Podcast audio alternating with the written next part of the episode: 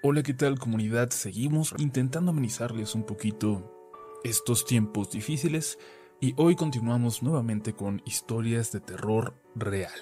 Experiencias que quizás no tienen ese elemento paranormal que tanto nos gusta, tal vez, tal vez no lo tengan, pero que son suficientes para pasar la vida recordando con terror esos pasajes.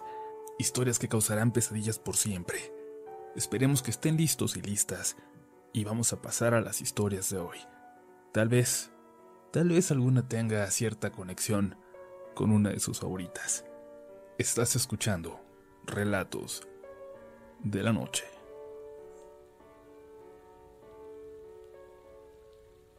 Mi historia es más bien traumática.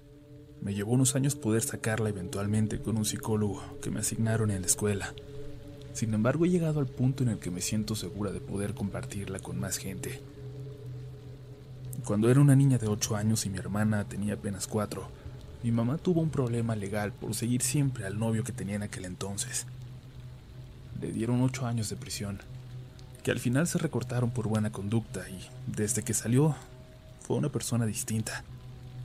Sin embargo, mientras estuvo dentro, nosotras vivimos un periodo bastante difícil, rondando de familiar en familiar, porque a pesar de que éramos bien portadas, por alguna razón nadie quería tenernos por mucho tiempo. Nadie quería tener dos bocas más que alimentar. Pero lo peor lo vivimos en aquellos meses con la tía Elena. Desde el principio hasta hasta cómo terminó. Ella era una persona muy fea, por dentro y por fuera. Era muy, muy alta y tenía una gordura que rozaba con la obesidad mórbida, y eso no lo digo como algo malo. Mi hermana, por ejemplo, siempre fue gordita, pero lo señalo porque era una persona sumamente fuerte, que de un manotazo buscaba siempre arreglar nuestros malentendidos. A mi hermana nunca le pegaba. Yo le dije que no lo hiciera que si tenía que hacerlo me pegara a mí. Sin embargo, a mi hermana incluso le daba más miedo que me pegaran a mí por su culpa. Fue un infierno, la verdad, y algo que no le deseo a nadie. La casa donde estábamos era muy grande, de dos pisos y varias habitaciones, aunque estaba en una zona muy fea. Era una colina en la que ni siquiera había calles para entrar, solo se podía llegar por senderos. El resto de casas alrededor eran bastante pobres y para llegar a la de mi tía había que pasar por un pasillo completamente oscuro que terminaba en su entrada. Todo alrededor estaba lleno de rejas con picos y además tenía un perro pitbull bastante bravo, pero que era muy juguetón con mi hermana y conmigo. A mi tía no le gustaba que jugáramos con él. Decía que se lo íbamos a echar a perder. Mi tía nos aterraba. Posteriormente le dio por mandarnos todas las tardes con doña Rosario, la señora que le ayudaba a limpiar la casa. Doña Rosario aceptaba gustosa. Era muy viejita, pero estaba sola, y era probablemente la única persona amable y desinteresada con nosotros en todo aquel tiempo sin mi mamá. Decía que ella la había conocido, que la conoció de adolescente cuando ella también pasó un tiempo con la tía Elena, que nuestra mamá era una buena persona, que nunca creyéramos otra cosa. Recuerdo aquella tarde con especial claridad, por tantas veces que la he revisitado, por tantas veces que he tenido que hablar de ella. Doña Rosario nos acompañó hasta la puerta de la casa y mientras abríamos y el perro nos recibía más nervioso que de costumbre, Doña Rosario regresaba a su casa por aquel pasillo oscuro. Intentamos ignorar al perro para que no nos regañara mi tía, ni a nosotros ni a él, y notamos que la puerta estaba cerrada. Eso era raro porque nunca lo estaba. Empezamos a tocar, pero no había respuesta. Pensé que habría salido la tía, así que le dije a mi hermana que se pusiera a jugar y esperamos en el patio. Sin embargo, a los minutos, escuché cómo la tía se acercó a la puerta y quitó el seguro. Le dije a mi hermana que recogiera sus juguetes, los cuales acababa de sacar, y entramos a la casa. Solo alcancé a escuchar cómo la tía subía las escaleras y entraba a su cuarto, ignorándonos. ¿No vamos a cenar? preguntó mi hermanita. Le dije que me esperara y subí y me acerqué al cuarto de mi tía. Le toqué. Tía, ¿hay algo de cenar? Tía.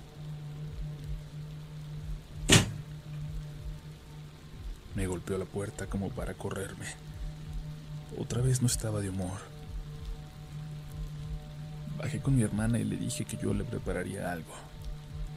Hice quesadillas, de las pocas cosas que sabía hacer a esa edad. Las comimos y nos bañamos y nos fuimos a dormir. Nuestro cuarto, una habitación muy pequeñita en el primer piso, era bonito para nosotras, para lo que estábamos acostumbradas.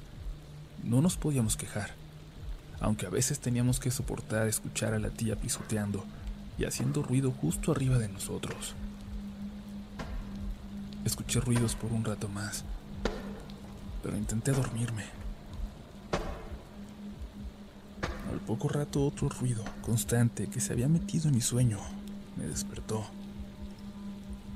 Cuando abrí los ojos noté que mi hermana también estaba despierta.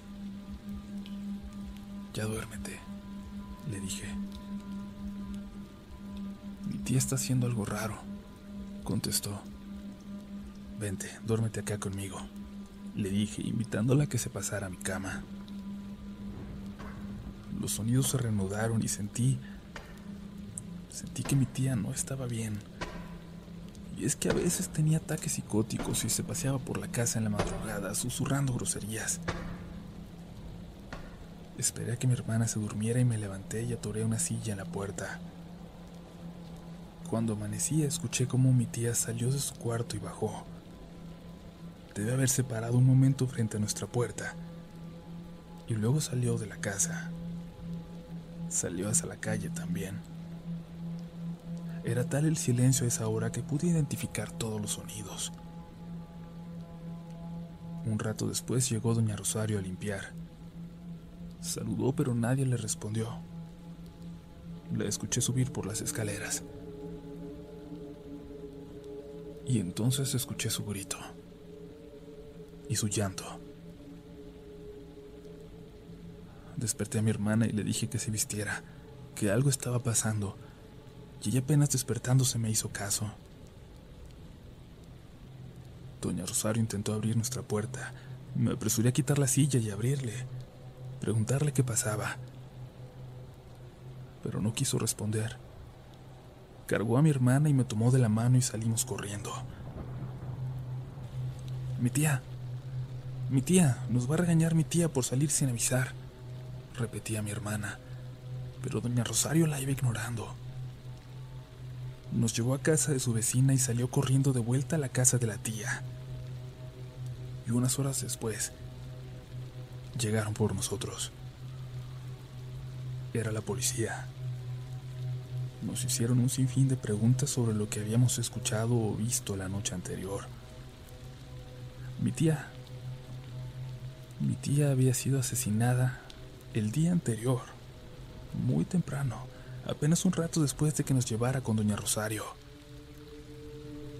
No tenemos idea de quién nos abrió de quién me tocó molesto desde el cuarto de mi tía cuando pregunté por la cena.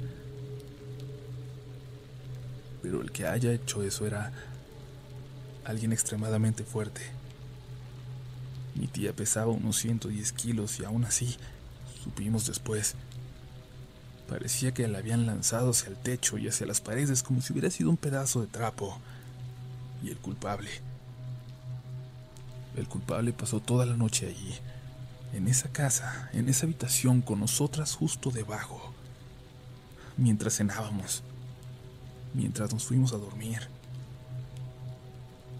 Supimos que doña Rosario intentó pedir que nos dejaran con ella, pero terminamos con otros familiares lejanos. La próxima vez que fuimos a buscarla, ya con mi madre, para agradecerle, ya no había rastro de doña Rosario, ni de su casita. Nunca pudimos agradecerle aquella, aquella fue la última vez que la vimos. Gracias por escuchar mi historia, y aunque he tenido experiencias paranormales, nada me ha asustado como esta experiencia. Nada como este terror. Terror de verdad.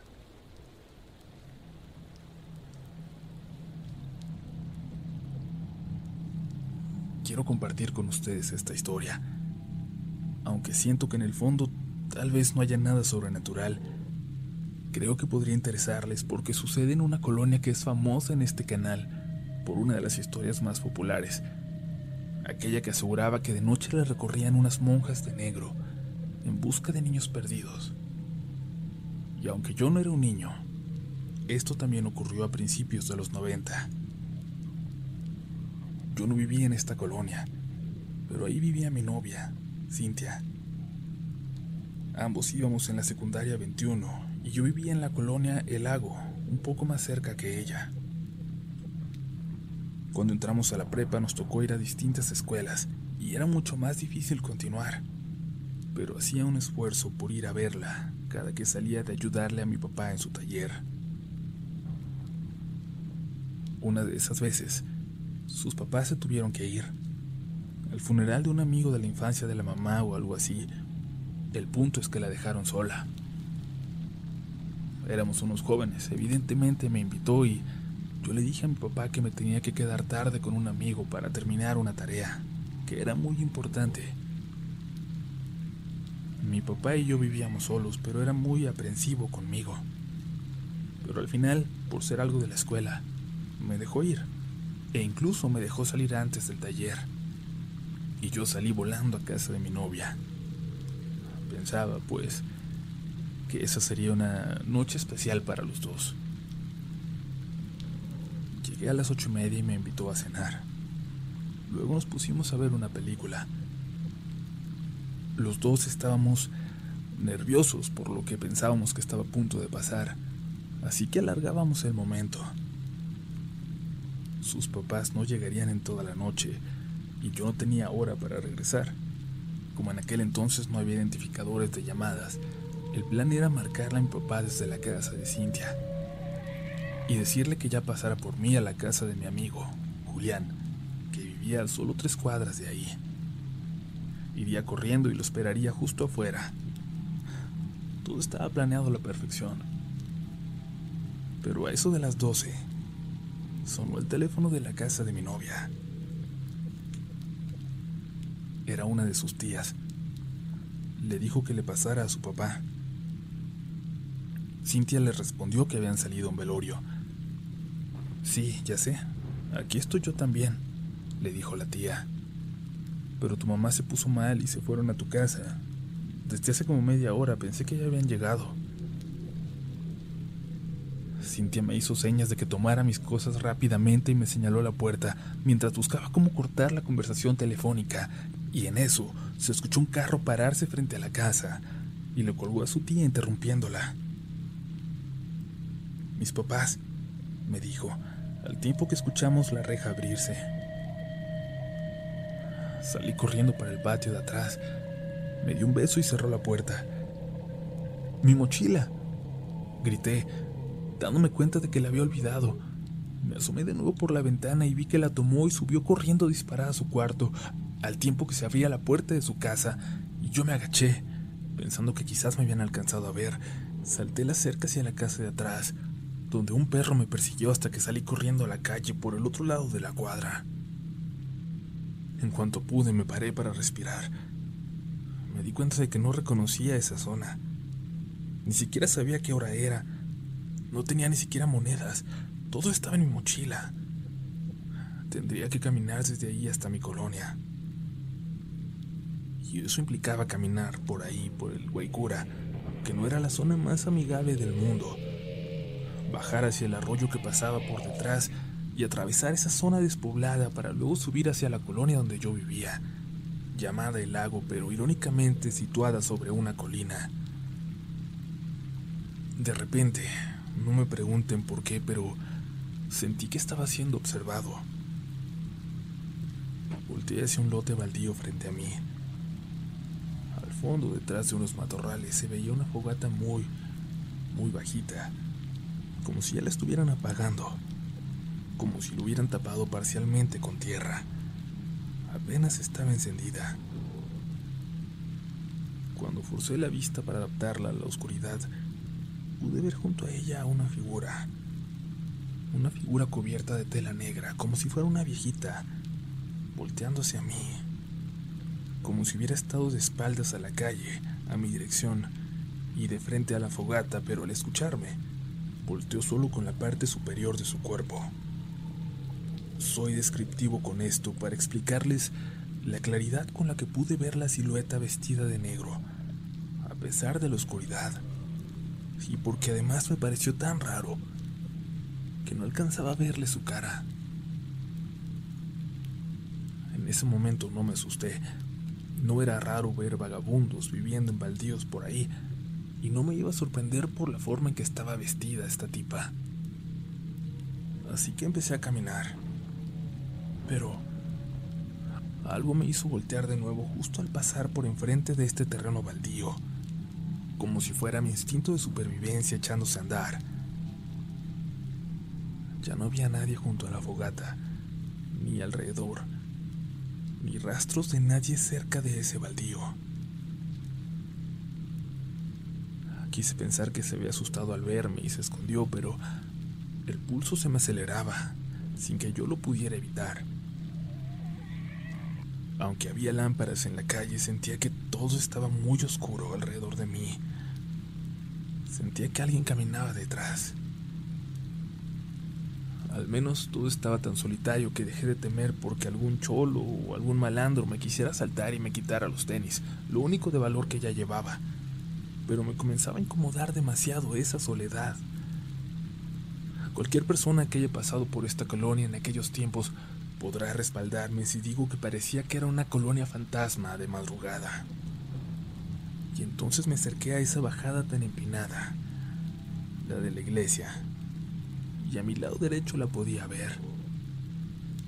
No me pareció tan aterradora, ni nada parecido, pero claro, en aquel momento no sabía de las cosas que pasaban alrededor. Y caminé un poco más y en la esquina había una camioneta estacionada. Y luego como una figura negra se ocultó rápidamente detrás de ella cuando notó que yo miraba en esa dirección. No podía ser la misma persona que había visto antes en el baldío. No era posible que hubiera corrido más rápido que yo, que se me hubiera adelantado tanto y me estuviera esperando ahí. Pero sí parecía hacerlo. Estaba vestida exactamente igual. Empecé a correr por esa bajada tan rápido como podía, y la pendiente era tremenda. Me dolían las rodillas y a cada paso sentía que me iba a caer de boca, pero al final lo logré. Bajé y empecé a correr hacia la oscuridad, hacia el despoblado. Eran unos 150 metros de oscuridad total para atravesar el arroyo y luego más adelante ya se podían ver algunas lámparas al lado de la carretera desierta a esa hora, de unos cientos de metros más, subiendo la colina, en cuya cima estaba la entrada a mi colonia. Si podía llegar hasta ahí, prácticamente me habría salvado. Vamos, corre, corre, me decía a mí mismo, sobre todo al atravesar la zona oscura. Volteé. En aquella bajada que venía de la iglesia a mis espaldas, vi claramente a esta figura de negro, como si estuviera cubierta de la cabeza a los pies, que corría hacia mí a toda velocidad lanzando este horrible chillido. Venía por mí. No tenía dudas y aunque le llevaba unos 100 metros de ventaja, nunca me había sentido tan asustado. Empecé a correr, a subir hacia mi colonia por aquella carretera y sentía que las piernas se me empezaban a doblar. Empezaba a dejar de sentirlas. No volteaba. No quería perder el tiempo, pero sabía perfectamente que seguía corriendo detrás de mí. Cuando me acercaba hacia la desviación a mi colonia, unas luces me encandilaron. Se dirigían hacia mí y frenaron a mi lado. Era mi papá. Me habló tu novia. Me dijo que te habías venido caminando porque se les compuso el teléfono a tu amigo, pero que en cuanto pudieron fueron a avisarle a ella para que me hablara y viniera a encontrarte. Me dijo, mientras me abría la puerta para que me subiera. Cintia, me salvaste la vida. Siempre tienes una solución, pensé. Mi papá se dio la vuelta y antes de que pudiera recuperar el aliento para platicarle, para decirle que alguien venía detrás de mí, una figura se puso delante de nosotros en medio de la carretera. Les juro, les juro, que parecía que estaba vestida de monja, pero este hábito le cubría la cara y estaba completamente de negro. Le hizo una seña con la mano a mi papá de que disminuyera la velocidad y se acercó por el lado del conductor. Se destapó la cara y la cabeza. Era un tipo pelón, con tatuajes debajo de los ojos, y en aquel entonces, de verdad, de verdad era muy raro que alguien tuviera tatuajes en la cara. Queremos hablar con el muchacho. Antes de que pudiera terminar la frase, mi papá aceleró. El malandro ese cree que me va a ver la cara, dijo mientras metía el acelerador a fondo, y yo volteaba y podía ver que aquel tipo intentaba correr detrás de nosotros. Avanzamos unas cuadras más hasta llegar a casa. Mi papá estaba entrando despacio, con toda la calma del mundo, pero yo lo apuraba para meter el carro a la cochera antes de que este tipo nos alcanzara, de que pudiera ver dónde vivíamos, en dónde nos metíamos pero al final lo logramos. Cerramos la puerta y no escuché nada raro en la calle. Cuando fui a mi cuarto a cambiarme de ropa, ahí sí, escuché el mismo chillido como si pasara por la calle de atrás, como si aún me estuviera buscando.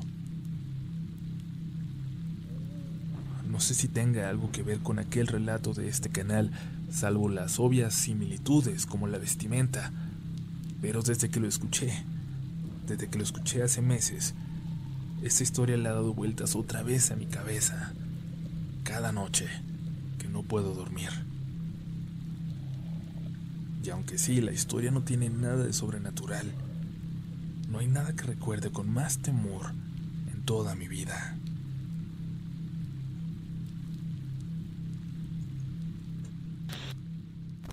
Si te gusta este contenido, no dudes en suscribirte para que estés pendiente de lo nuevo que tenemos cada semana. Síguenos también en Instagram y Twitter, donde nos encontrarás como RDLN Oficial. Y también puedes suscribirte a YouTube, donde tenemos varios relatos nuevos cada semana. Esto es Relatos de la Noche.